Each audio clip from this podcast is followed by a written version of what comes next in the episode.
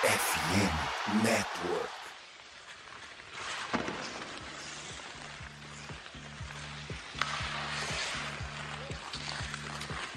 Olá, roqueiros e roqueiras de todo o Brasil! Tudo bem com vocês? Eu sou a Erika e vim apresentar esse TTG um pouquinho diferente para vocês. Como vocês já ouviram no episódio 55, a gente tá fazendo um preview dos playoffs, e eu tô aqui para levar vocês de confronto em confronto da Conferência Oeste, para ficarmos por dentro de tudo que a nossa equipe acha importante sobre as séries.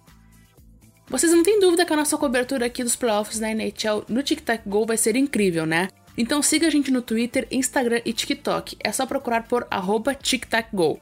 Se inscreva no nosso canal do YouTube também, indo em youtube.com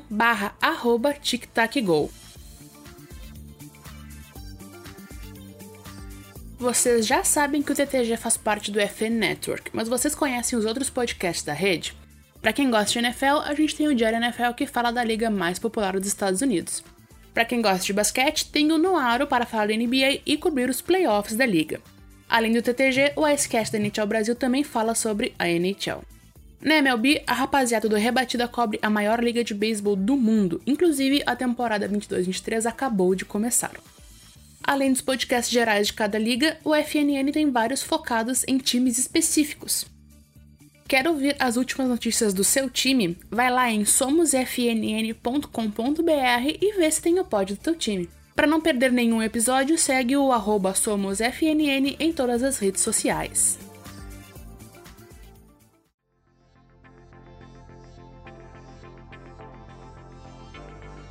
Mas hoje é dia de falar do que importa, vamos falar de playoffs.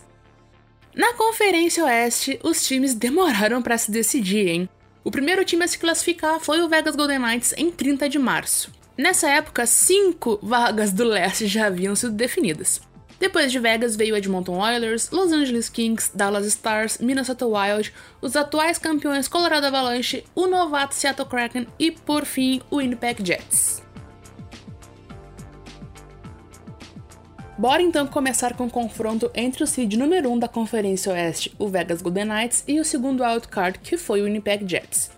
É a terceira vez que o time de Nevada é campeão da divisão pacífica em sua curta vida na NHL, enquanto o time da província de Manitoba retorna aos playoffs após ficar fora na temporada anterior. Na temporada regular, Vegas venceu os três jogos contra o Winnipeg. O primeiro jogo entre as duas equipes na primeira fase da pós-temporada será na terça-feira, dia 18, na casa dos Golden Knights. Lembrando que os times com mando de gelo são aqueles com melhor campanha e tem os jogos 1, 2, 5 e 7 com o mandante, sendo que os dois últimos ocorrem apenas caso necessário. Olá, ouvintes do TTG. É, eu sou o Lucas, estou aqui para falar do Winnipeg Jets. É, bom, eu sou o Thiago, eu vou falar do Vegas Golden Knights e nós vamos falar aí do confronto entre os dois nos playoffs.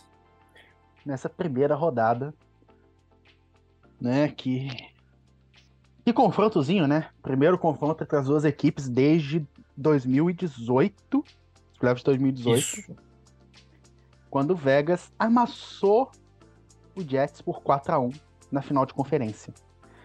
Vamos lá, Thiago. O que, que você acha desse time do de Vegas? É, vamos lá, Vegas. Não, o time de Vegas não é tão bom ofensivamente, ele não é muito explosivo, ele não marca muitos gols, né? Ele tem ali como o, o destaque do ataque é o Jack Eichel, né? Finalmente indo jogar um play, os playoffs. Pois um é. 66. É. O Eichel fez 66 pontos, né? Ele jogou 67 jogos, foi é uma média muito boa, né? Quase um por, por partida. É, Vegas tem ali três pares de defesa que são equilibrados, sempre tem um, um jogador melhor, um outro. Um, que defende melhor, outro que consegue ajudar mais o ataque tudo. O problema desse time são os goleiros, né? É, hoje são o Lauren Brossoit, Brossoit, não sei, e o Jonathan Quick, e nenhum dos dois, assim, tem grandes números, não passam tanta confiança.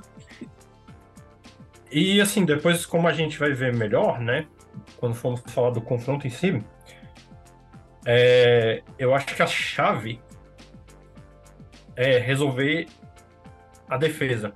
e os goleiros não comprometerem. Então, assim, Vegas precisa encontrar força ofensiva é, ou pelo menos conseguir segurar o Jets a ponto de sua força ofensiva acabar se destacando o suficiente para o time ganhar os jogos. E ainda Vegas conta com um retorno em tempo de Mark Stone, né? Quem diria? Ah, é verdade. Nossa, como é que vai deixar isso passar em branco, né? Assim, a gente não tem certeza se ele vai voltar já nessa série, se ele volta, assim, né? Ele tava treinando sabe. já, né? Provavelmente. Que coisa, né? Tô fora da temporada, mas tô pronto pro jogo ah, é. dos playoffs, como sempre. Todo. Pois é, pois é, pois é. Isso, é, isso, é uma, isso é uma questão pra NHL. É. Mas, vamos lá. Winnipeg Jets. Aquele time que, com o Paul Morris, era um time chato de se enfrentar. Com Rick Bowness como técnico agora, é aquele time que te bota para dormir, que nem ele fazia com com Dallas Stars. É um time com defesa forte. Você tem um Hellebuck no gol que é um dos melhores goleiros da liga. E você tem uma grande arma ofensiva com o Kyle Connor. A primeira linha do Jets é bem interessante. Você tem o Kyle Connor, você tem o Scheifele, tem o Blake Wheeler. Você tem também o Pierre-Luc Dubois né, é, jogando. E, porque pareça, tem uma boa contribuição ofensiva do Josh Morrissey, né, que fez uma boa temporada com 76 pontos em 78 jogos. Então, é um time que consegue produzir e é um time chato de se enfrentar. É um time que vai amarrar o jogo. Então, essa, essa série. Assim, o segredo da série vai ser quebrar essa defesa, quebrar os goleiros de, de Vegas. É, é, como você falou, né, o Jonathan Quick não vem de bons números, ele que deve, eu acho que vai ser o titular nos playoffs, né? Pelo é o que tudo indica, por ter mais experiência. Então, botar essa primeira linha para tentar quebrar essa defesa de Vegas, tentar e, e, tentar também segurar essa, essa explosão do ataque deles. Tem uma defesa interessante, né?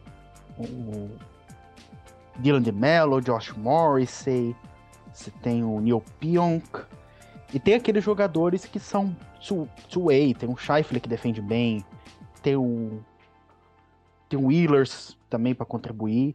Então, então, cara, o Nido Nido Rider também tá no, no Jets, né?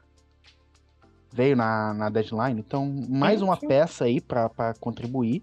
É um time interessante, mas é um time muito chato de se jogar contra. Muito chato. Então vamos ver o que o que esse confronto nos aguarda. Pois é. é eu acho que a chave. Esse confronto vai ser um. Ele tem tudo para ser um xadrez meio chato de assistir, assim, porque. Os times são muito parecidos nos números defensivos e ofensivos. É... Então, acho que. Na teoria, assim, se você só olhar os pontos marcados por cada time, as vitórias e tudo, o Golden Knights parece muito mais é... favorito e dominante do que eu acho que na prática ele pode ser. Mas o Jets, ele me, ele me grita time de playoff. É, e, e é isso, é. é eu aqui, acho que é o. É... é aquele time que vai se classificar ali por último, que nem fez, que nem foi, no segundo wildcard, mas chega no playoff, engata duas, três vitórias, leva a sério. É exatamente isso. Me lembra até o, o Los Angeles Kings do Daryl Sutter. Que era aquele time que classificava ali por último, né? Não era aquele time uau, sabe? Demonstrava a temporada inteira, mas chegava nos playoffs, era difícil de segurar. É, faz, faz sentido essa sua comparação. Eu acho. É, é, é aquela, aquela história. É, é como começa um, um campeonato novo praticamente. Exatamente. Então, o, o, o que vale muito mais é o agora. É, por exemplo, as penalidades que você vai cometer, que às vezes é uma coisa que nesses jogos, entre times assim que são tem muita, muito fator defensivo. É, as penalidades podem acabar desequilibrando, então, por exemplo, o, o, um, você dá um power play para Vegas, ou o Vegas dá um power play ali para o Jets, é, pode pesar num jogo inteiro, porque os times são, são não são é, fáceis de se resolver. Então, assim, a gente espera que seja o oposto do que foi a temporada regular.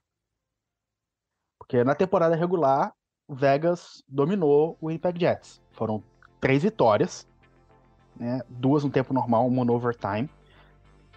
E foram jogos até com, com altos números de, de gols marcados. Né? Vegas marcou 13 gols nos três confrontos e o Jets marcou 8. Então é, são. Tá, é, tá, num, tá numa proporção boa até. Tá uma proporção boa. Mas é aquilo. Temporada regular é uma coisa, playoff é outra. É, Nos playoffs, playoff. esse time do Jets me, me parece ser um time que ninguém gostaria, nenhum primeiro colocado gostaria de enfrentar. É, ele, ele, ele, ele acaba sendo uma pegadinha, porque é, você pensa assim, ah, pô, o Jets marcou, sei lá, 95 pontos, eu acho.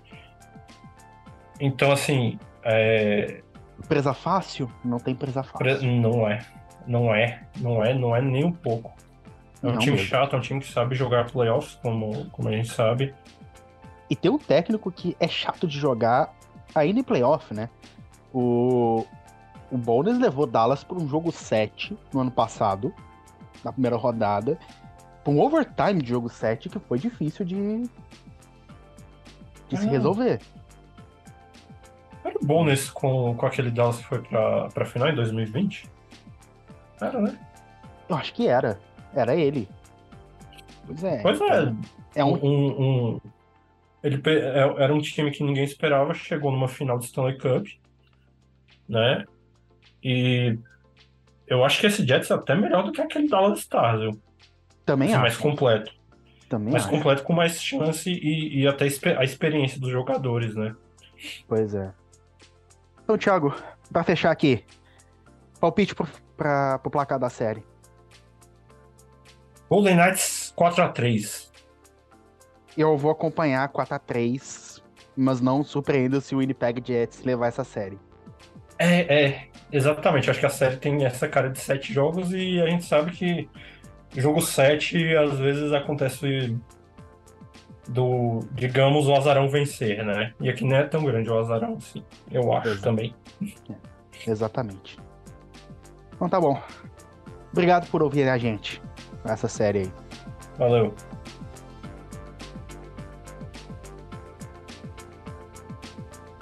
Seguindo com a divisão pacífica, é a vez de Edmonton Oilers e Los Angeles Kings, o confronto entre o segundo e terceiro colocados da divisão. O time da província de Alberta chegou até a final da conferência na temporada passada, mas foi derrotado pelo então futuro campeão da Stanley Cup. Já o time californiano perdeu justamente para os Oilers na primeira fase dos playoffs da temporada passada em sete jogos. Então eles vinham com aquela vontade de vingança. Na temporada regular tivemos um empate. Cada time venceu dois jogos. O primeiro jogo é em Edmonton e a equipe tem um mano de gelo. A série começa na segunda-feira, dia 17. Fala galera, aqui é a Larissa e hoje eu tô com o Thiago para falar sobre um assunto que vai interessar muito vocês. E aí, gente, tudo bem? É, o Thiago, nós vamos falar aqui sobre um pouquinho de playoffs, né? Pois é, a série da vez é Los Angeles Kings e Edmonton Oilers. E aí o Thiago vai falar um pouquinho para vocês sobre o time do Oilers. É, vamos lá, o Oilers. O Oilers tem ali uma missão bem clara nessa temporada que é talvez é, é até difícil esse ano um pouco mais do que o ano passado, mas eles podem total é, chance de voltar pelo menos a uma final de conferência. É, eles precisam tentar ganhar essa final de conferência, chegar na final. Sobre o time do Oilers, a gente tem é, três grandes destaques nos atacantes, como sempre, né? Que é, é a grande força do time, a força ofensiva. E claro, eu tô falando do Conor McDavid, com 153 pontos na temporada regular, vencedor do Arthur Ross Trophy, o Leon Draisaitl, que fez 128 pontos e foi o segundo maior pontuador da temporada regular, e o Ryan Nugent Hopkins, que marcou 104 pontos. Então o Oilers conseguiu aí ter três jogadores com mais de 100 pontos. É, o time melhorou positivamente também no gol em relação à última temporada. É, com o Stuart Skinner, ele deve estar na final, na disputa do, do Calder Trophy, né, o troféu para os melhores calouros. Só que agora também tem o problema de que ele é um calouro. E playoffs são playoffs, na né, temporada regular. O peso é diferente. A gente nunca sabe quando o jogador vai reagir nisso. É, a defesa do Oilers é um ponto muito fraco. Sempre é um problema recente e não passa nenhuma com grande confiança. E aí vai para o grande calcanhar de Aquiles do time, que é o volume de gols sofridos. Ele tá em. Ele terminou a temporada regular com uma média de 3,12 gols sofridos por jogo. É, pro Oilers, a, a, a chave do jogo é bem. desse confronto contra o Kings é bem fácil e clara. Fácil assim, é bem, bem óbvia e clara, desculpa. É, marcar muito gols e sofrer o menos gols possível. Que é o que eles fazem muitas vezes. É importante.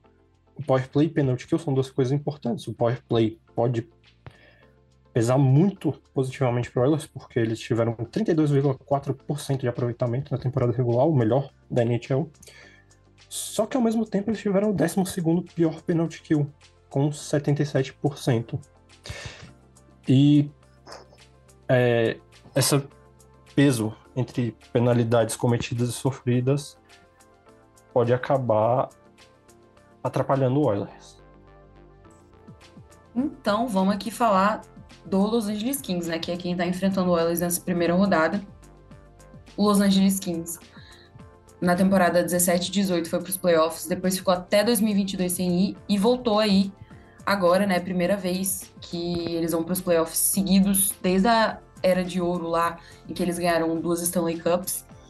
Né? E esse time atual foi o segundo da história a alcançar 100 pontos mais rápido na história da franquia, né?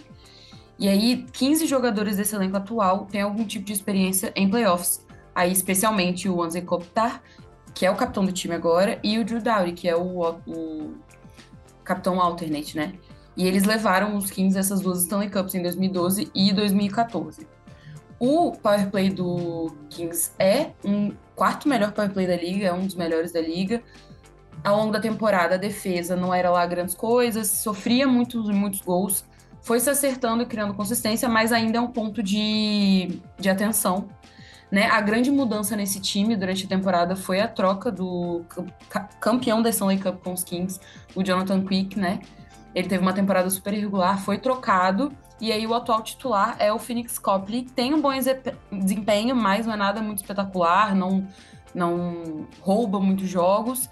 E o, o outro goleiro, que é o Jonas Corpsalo, ele não tem muitos jogos, né? Ele não joga muito. O Phoenix Copley é realmente o, o titular, claro, assim.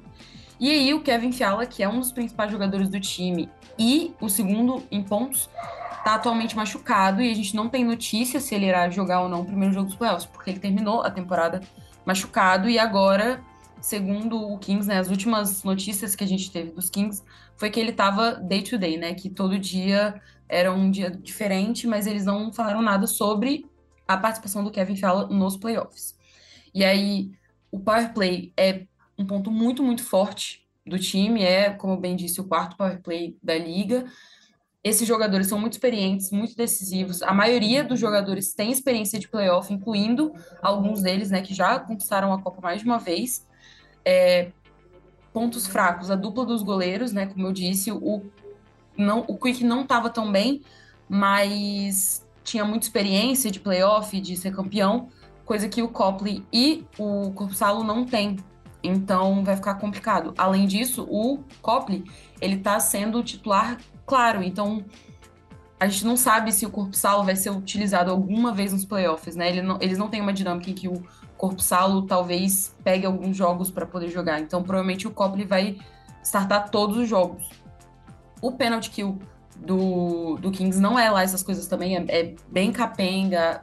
Eles tinham esses problemas com a defesa em relação a deixar muitos gols, então o penalty kill faz muito parte disso. E eles têm um, um retrospecto que não é ruim, mas não é dos melhores em casa, né? É, é um time que claramente vai melhor em casa. Então talvez isso possa fazer alguma diferença é, no final das contas nessa disputa, né? E aí, entre os principais atacantes tem o, o Anzi Kopitar, que é o capitão, né? O Adrian Kemp, o Victor Avitson, o Felipe Danot e o Kevin Fiala, né? Se ele voltar a tempo de jogar essa, essa série. Na defesa tem o, o Drew Dowdy e o Sean Dursey. E no gol tem o Phoenix Copley, né? Que é o titular e o, o backup é o Corpsalo, mas que provavelmente a gente não vai ver muito dele nessa temporada. E aí, eu queria perguntar para você, Thiago, o que, que você acha desse matchup aí, dessa, dessa reedição, né? Porque o Oilers e os Kings se enfrentaram nos playoffs de 2022 e o Oilers ganhou no jogo 7, né? Foi uma disputa acirradíssima. Exato. É, eu acho que, bom, pegando, se a gente pegasse o retrospecto de temporada regular dessa última temporada de 22-23, foi duas vitórias para cada um em quatro jogos, né? Então não ajuda uhum. muito. Eu, eu vejo o Oilers como favorito. Mas é aquele, aquilo que eu falei. A defesa é um grande problema. E eu acho que a palavra-chave nessa série pode acabar virando disciplina. Os dois lados, porque os dois têm um power play bom e um penalty kill ruim. Então, Sim. talvez o time que conseguisse manter mais fora, dar menos oportunidade para adversário, pode ser que isso é, acabe pesando em alguns Faz jogos. Diferença, de fato. Nossa, vai ser pesadíssimo. Eu acho que o. Apesar do, de ter nomes muito grandes, né? O, o Kings é muito um jogo mais coletivo, eu acho, né? O Oilers tem essas super estrelas que tem um milhão de pontos e, e, essas dificuldades na defesa, eu acho que o Kings talvez ele possa sobressair nessa parte do coletivo né? Mas a gente vê que, por exemplo, os goleiros são um ponto a se atentar para os dois lados, né? Porque os, os dois goleiros tão, estão uma incógnita, assim, de como vão sair nessa, nessa série. É, é assim, é, é aquilo. O goleiro sem experiência prévia em playoffs, a gente não tem como julgar muito, né? Mas é, realmente, o, o, os Kings eles têm aí um jogo coletivo melhor e isso pode ajudar muito eles, porque o, se eles conseguirem mitigar para McDavid e Dreisaitl especialmente, uhum. todo mundo sabe que o Ellis fica sem, sem boas armas, né? São as duas principais Sim. armas do time. E, claro, todo mundo tenta fazer isso o tempo todo, não é fácil. Se fosse fácil, eles não terminavam a temporada regular com mais de 100 pontos cada um. Aí, é. de novo. Mas é, numa série de sete jogos, você precisa fazer isso três, quatro vezes? É possível. É. Eu acho que, nossa, vai ser, eu acho que vai ser muito pesada essa série, vai ser legal de assistir assim. Eu acho que não tem para onde fugir, vai ser muito é, disputada, né? Não, vai ter. O Oilers é o favorito, eu também acho que o Oilers é o favorito, pelo que entregou, pelos jogadores que tem. Mas acho que a gente não pode descartar, né, a, a chance que o Kings tem. Você acha que, que em quantos jogos que vai terminar isso aí? Eu vou ser usado, vou chutar o Oilers em 5. Fiz um, fiz um discurso aqui do, da disputa. Não, mas é, é, é, chute, como eu disse. É eu chute. acho, eu já vou ser. Aí eu vou ser usada mesmo. 15 em 7. Olha. Eu tô aqui pra usar. É, não, é, é assim. Cara, é, quando um time me leva para sete jogos, um time que não é favorito, a gente sabe que é, o jogo é muito mais próximo, mesmo, por exemplo, não tendo a vantagem de jogar em casa, do que ele teria se fosse, né? No caso. Sim. Mas é, é um jogo, né? Indo pro jogo 7, mas também não me surpreende se for 6, se for 7. Se for... Essa série eu, eu, realmente, porque, por exemplo, o, o Oilers pode deslanchar, ou o Kings pode arrumar um jeito de segurar tão, tão bem. A gente já, pô, a gente viu isso o Blue Jackets fazer com o Lightning em 2000 e 19, né, uhum. né? Que foi lá, segurou, venceu em quatro jogos a série. Então, assim, é, é playoffs da NHL, são isso. a gente espera uma coisa, acontece outra. E isso é ver, legal. Então.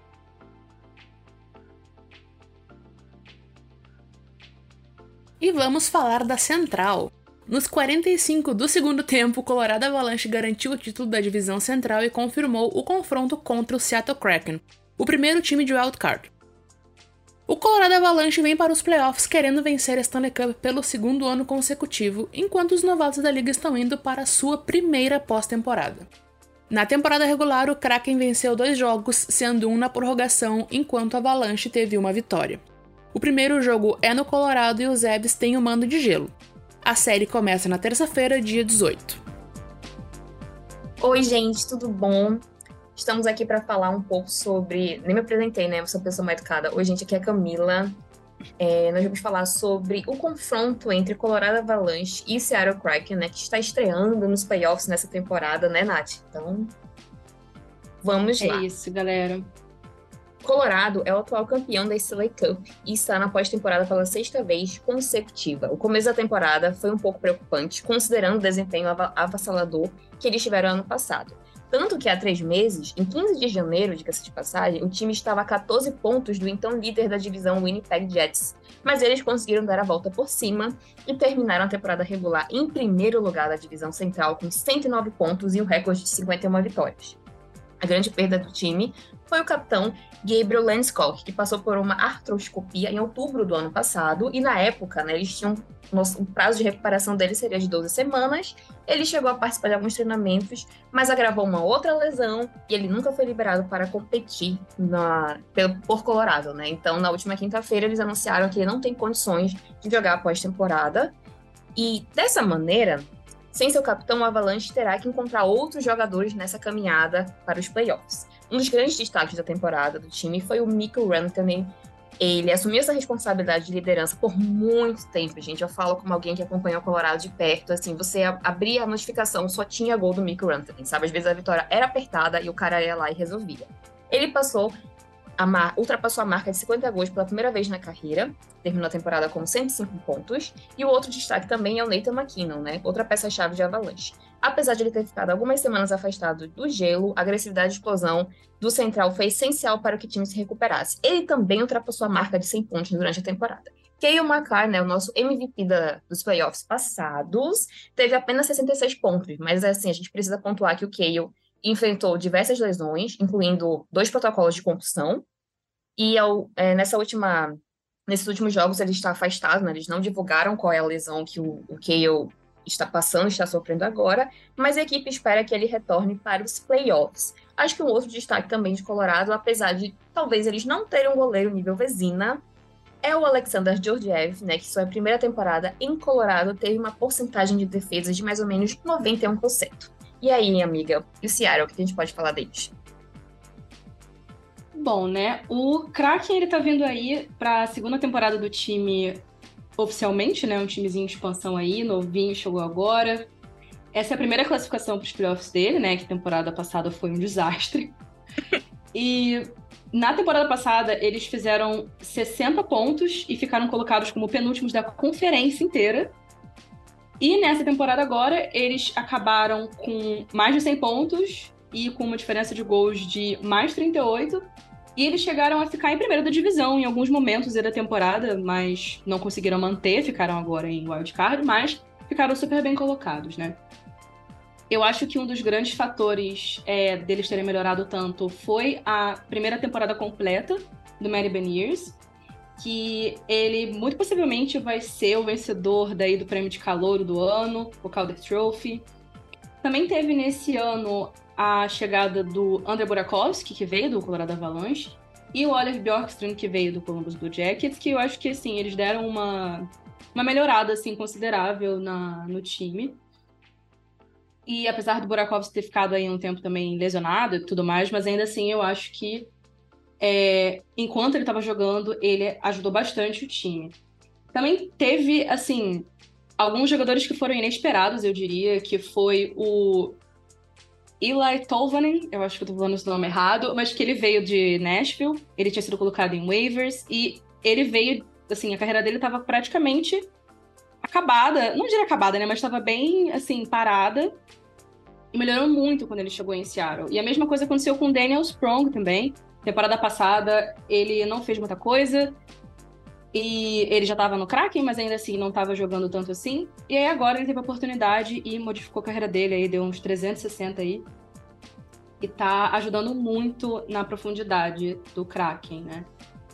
E que essa é a questão do Seattle Kraken, que talvez seja um pouco diferente do Avalanche, que é a profundidade do ataque, já que todas as linhas produzem de forma consistente.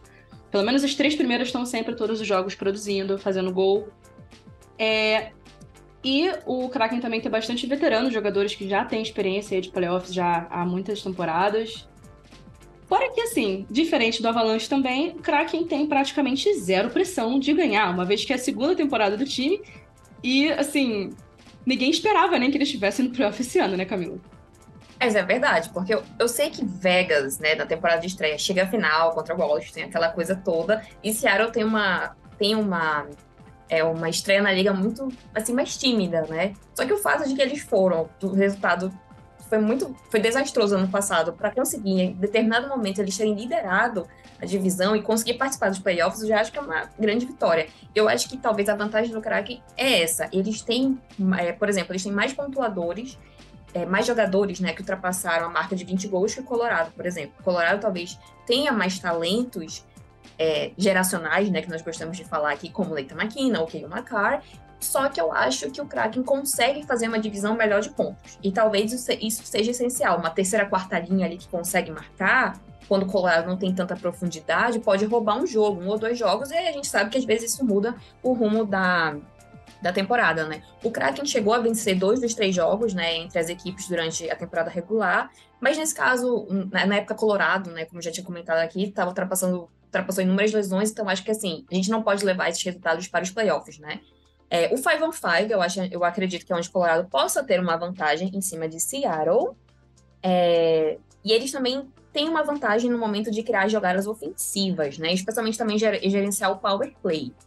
É, eles estão marcando muito bem, né, o Avalanche, mas eles não são, não são o rolo, o rolo compressor ofensivo que nós vimos nos últimos anos, especialmente na temporada passada, né, que eles ficam ali atrás dos Panthers na classificação geral, mas eu tô um pouco surpresa com os números do goleiro, o George F, porque ele, o Darcy Camper, né, ano passado, ele chega a ganhar, chega a ganhar Stanley Cup, ele não, não tá no nível de um Vezina, era um goleiro mais mediano, mas ainda assim Colado conseguiu ganhar, e agora eu sinto que eles repetem isso com o novo goleiro, que também talvez não esteja no nível de um Andrei Vasilevski, mas ele traz muita segurança, porque o Colorado tem uma linha defensiva muito boa. Eles realmente não são só quem uma carta, tem o David Davis, outros jogadores. O próprio Eric Johnson, quando ele tá saudável, ainda faz muita diferença para Colorado. E eu acredito que talvez as grandes diferenças aqui é que Colorado ele é bom em criar e defender. Né? Eles, eu, eu sinto uma segurança maior na defesa. Talvez o Kraken nem tanto. Então a minha aposta seria, apesar de eu ter metido o pau em Colorado, é que o Colorado ganha em seis jogos. Entendeu? Mas hum. acredito que apenas desses seis jogos, de quatro vitórias, né, para Colorado, eu acho que apenas dois jogos vão ser jogos assim mais fáceis para Colorado. Acho que os outros dois, é, Kraken vai vender, vai vender essa vitória muito, vai vender caro, vai vender caro. E aí, Nath? Com certeza. É, assim, eu acho que, em termos de goleiro que você falou, o Kraken, eu acho que é um dos pontos fracos que o time tem, já que eles ainda estão nessa questão de saber exatamente qual que é o goleiro que vai ser o goleiro da franquia daqui para frente. Você tem, eles dividiram, né, o Grubauer e o Martin Jones. Eles dividiram a rede durante a temporada e não foi assim excepcional da parte de nenhum dos dois, mas embora a defesa de do Kraken não tenha um uma Makar da vida, mas assim, eles têm o Vince Dunn, que também teve uma temporada excepcional, né? Foi incrível o que ele fez, assim, 64 pontos, se eu não me engano, e e assim, eu acho que ele é um defensor muito bom, o Adam Larson também, que eu acho que dá para contar com ele. Mas no ataque, que é a questão do Kraken, embora eles também não tenham aí uma grande estrela para para assim, chamar atenção. Mas eles têm aí o Jared McCann, que soou 70 pontos aí também na carreira. Jordan Eberle, que é um veterano, que já passou por playoff várias vezes. E, né, o calor, o Mary Beniers, que vai ser aí um talento também tem o nosso voto, com tem certeza. o voto do TTG. Tem o nosso voto, voto de confiança do TTG. Tem o nosso voto de Então, confiança. assim, eu acho que realmente não vai ser fácil. Eu acho que tem toda a questão da, da pressão, das lesões, como a gente falou aqui, mas eu acho que vai ser. eu, sempre, eu sempre fico na dúvida na hora de falar o palpite, Também. mas eu acho que vai ser Colorado em 7. Olha aí, deu um, deu um jogo a mais, deu um jogo a mais pra Seattle. Dão um jogo a mais, porque eu acho que eles realmente não, não, não vai ser fácil. E eu, meu coração queria dizer que o craque ia ganhar. Eu espero que ganhe, mas, né? É porque eu acho que seria muito legal ver um time que acabou de chegar também e que passou por dificuldades diferente de Vegas, que já chegou logo indo pra final, né? Pois é, Então, eu seria acho que Seattle legal. vai dar muito mais trabalho que Nashville deu ano passado pra Colorado, isso eu não tenho dúvida. Sim, sim, com certeza. E é isso aí, Mas- galera. Deixem os comentários em quem vocês acreditam que vai passar. Torçam pra que o Leafs não passe. Eita, tô falando de outra, de outra divisão aqui. Mas é isso aí, galera. Esse é o Susto. espírito, hein? Sempre contra o Maple Leafs. É isso aí, galera. Beijo. Beijo, gente.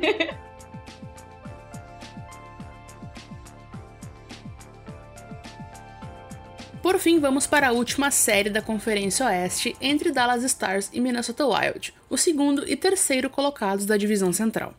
O time do Texas foi eliminado na primeira rodada dos playoffs na temporada passada, no jogo 7, com seu goleiro realizando milagres e mantendo o time na briga contra o Calgary Flames. Minnesota também foi eliminado na primeira fase em 21-22, contra o St. Louis Blues. Na temporada regular, o Dallas Stars venceu dois jogos e o Minnesota Wild levou outros dois na prorrogação. O primeiro jogo é em Dallas e a série começa na segunda-feira, dia 17. Fala galera, aqui é a Larissa, eu tô como Nick Oi, gente, como é que vocês estão? E a gente vai falar desse confronto aí da Conferência Oeste nesses playoffs entre Minnesota Wild e Dallas Stars. E aí, Monique, como que vem Minnesota Wild? O Minnesota nessa temporada, ele tem uma temporada de conquistas e uma temporada também muito turbulenta. Ele faz o caminho dele novamente para as playoffs em terceiro lugar da divisão central. E antes da gente falar de, de tudo que está acontecendo com Minnesota, dessa da temporada regular, a gente tem que falar sobre quem a gente pegou na temporada 21-22 e que pode e que pode brilhar agora em 22-23. O Marc-André Fleury, que é um goleiro de 38 anos, com três Stanley Cups, mostrou que sua reputação não é à toa. Ele somou 0,908% de saves essa temporada com o Minnesota Wild. O time, desde 2021, não passa do primeiro round das playoffs. Eles foram eliminados ano passado pelo Santa Louis Blue. O time, que tem, o time tem se mostrado um pouco mais competitivo agora, mas também muito mais agressivo. O Minnesota ele teve inúmeras conquistas nessa temporada. Kirill Kaprizov, a estrela do time, ele atingiu 200 pontos em apenas 167 jogos. E além disso, Kaprizov também chegou à marca de 100 gols na liga. O jogador termina a temporada regular com 75 pontos em 67 jogos. Matt Boldy, também uma das promessas para o time, comemorou seu terceiro hat-trick na carreira. E para fechar esse panorama de conquistas do time, meu favorito da temporada, Philip Gustafsson, com um absurdo 0,931% de saves. Com certeza o maior responsável pelo time ter chegado tão longe. Quais são os pontos fortes do Minnesota? Uma ótima dupla de goleiros, ainda mais com a energia nova que trouxeram para o time, porque para ambos é a primeira temporada que eles jogam inteiramente com o Minnesota. E o nosso capitão Jared Spurgeon, que ele fez uma temporada magnífica e eu acredito sim que ele consegue levar o time por muitos anos em várias vitórias. Pontos fracos. O time, ele infelizmente não é consistente no quesito defesa. Ele tem excelentes defensores, mas o time ele nem sempre mantém a qualidade para defender. E a power play também do time, ela deixa a desejar nessa temporada, sendo a 15ª melhor da liga. Jogadores para ficar de olho, sem segredo nenhum, Kaprizov, Bold e Gustafsson, mas eu também vou acrescentar aqui uma das minhas maiores apostas para o time, que é o Joel Eriksson Ek. E o Dallas, Lari, como é que tá? Então, primeiro eu queria agradecer especialmente para o Jorge lá do Stars Brasil, que ele me ajudou com essa informação para fazer esse roteirinho para vocês, para ficar correto da maneira que vocês merecem, né? Depois dessa temporada regular relativamente tranquila na divisão central, né, o Dallas Stars conquistou a vaga dos playoffs desse ano. Desde que ele chegou às finais da Stanley Cup de 2020, ele não tinha se classificado em 2021 e em 2022 ele perdeu na primeira rodada para o Calgary Flames. Depois dessa eliminação de 2022, né, para Flames, o técnico, que era então técnico do time, né, o Rick Bones, ele saiu do cargo e ele foi substituído pelo Peter DeBoer. Né, essa troca parece ter funcionado em favor do time. O estilo de jogo está muito mais organizado, as linhas defensivas estão bem mais sólidas e o ataque também começou a produzir muito mais do que antes. Né? E aí o destaque, grande destaque para a temporada, é o Jason Robertson, o nosso robô, que ele conquistou pela primeira vez na carreira 100 pontos numa mesma temporada. Ele está entre os maiores pontuadores e ele é uma das estrelas desse time e muito jovem. E além dele, a gente tem outros jogadores veteranos que podem auxiliar nessa disputa, né? A gente tem o Joe Pavelski, que é um veteraníssimo da NHL, o Max Domi, o Evgeny Dadonov e o capitão Jamie Benn, né? A dupla de goleiros também é muito, muito forte, né? Tem o Jake Oringer, que tá, assim, é um dos meus favoritos, e o Scott Wedgwood, né? Também é muito, muito bom. Os pontos fortes são essa linha defensiva sólida, que ajuda muito, um penalty kill muito bom. Uma dupla de goleiro super confiável, então, que tá produzindo muito junto e que, especialmente o Jake Ottinger, como eu disse, é um dos meus favoritos, ele joga muito bem, ele joga muito, muito, muito bom. É um time que tem experiência de playoffs, né, como eu bem disse, em 2020 ele chegou nas finais da Stanley Cup contra o Tampa Bay Lightning, e o estilo de jogo e o ataque do time é muito consistente, né, eles têm uma identidade muito forte pontos fracos. É um time que comete muitas e muitas penalidades, né? E entrega muitos power plays para o adversário. E essa jogada de dois contra um, né? Mais individuais e tudo mais, também é um ponto fraco do time. Alguns jogadores para a gente ficar de olho é no ataque, não tem como falar de outro. Jason Robertson, 109 pontos na temporada. O Jamie Benn, o Joe Pavelski e o Rupp Hintz, né? O center. E na defesa, queria destacar aqui especificamente o Miro Heiskanen, 73 pontos. Joga demais, ele joga demais. E no gol, o Jake Ottinger tem uma porcentagem de defesa de 91,9% e uma média de gols sofridos de 2,37%. E o Scott Wedgwood tem uma porcentagem de defesa de 91,5% e uma média de gols sofridos de 2,72%. Cara, eu acho que esse, essa série vai ser muito definida pela defesa. Assim. A gente tem um time que claramente tem uma defesa muito sólida e um time que não tem uma defesa tão sólida assim, mas que mesmo assim é um time bom. Então, o que, que você acha? Eu, eu acho que a gente tem que apostar.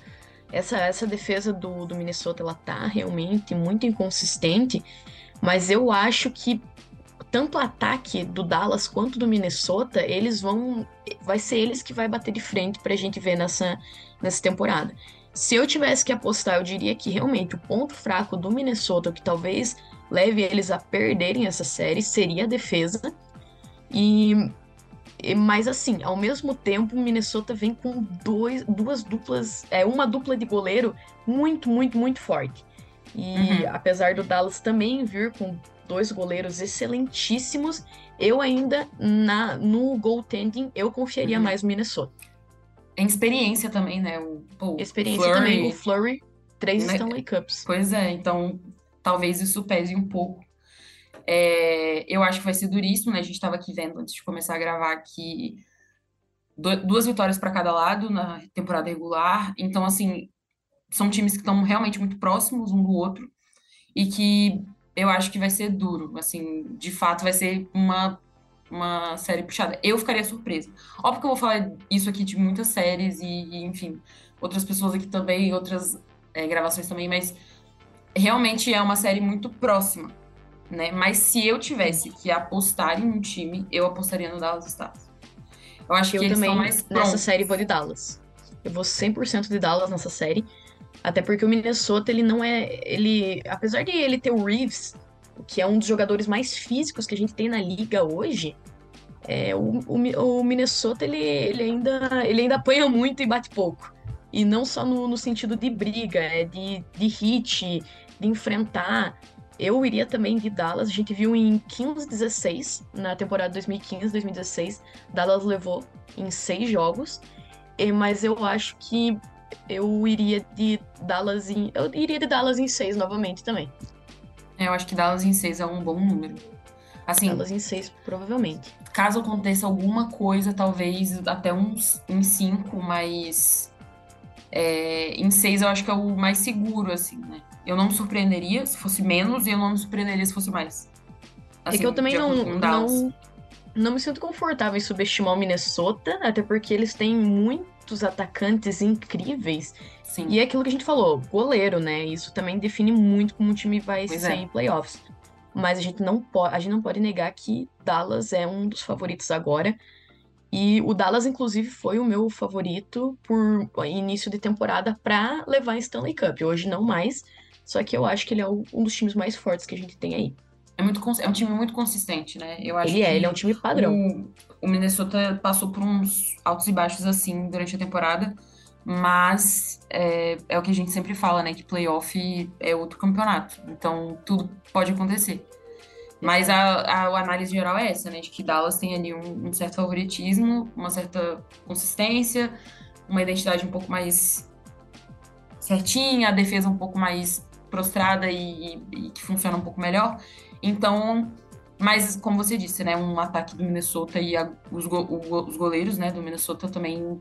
Cara, eu Pode acho que. surpreender a gente. Exatamente. Pode ser uma, uma série que vá surpreender muita gente, assim.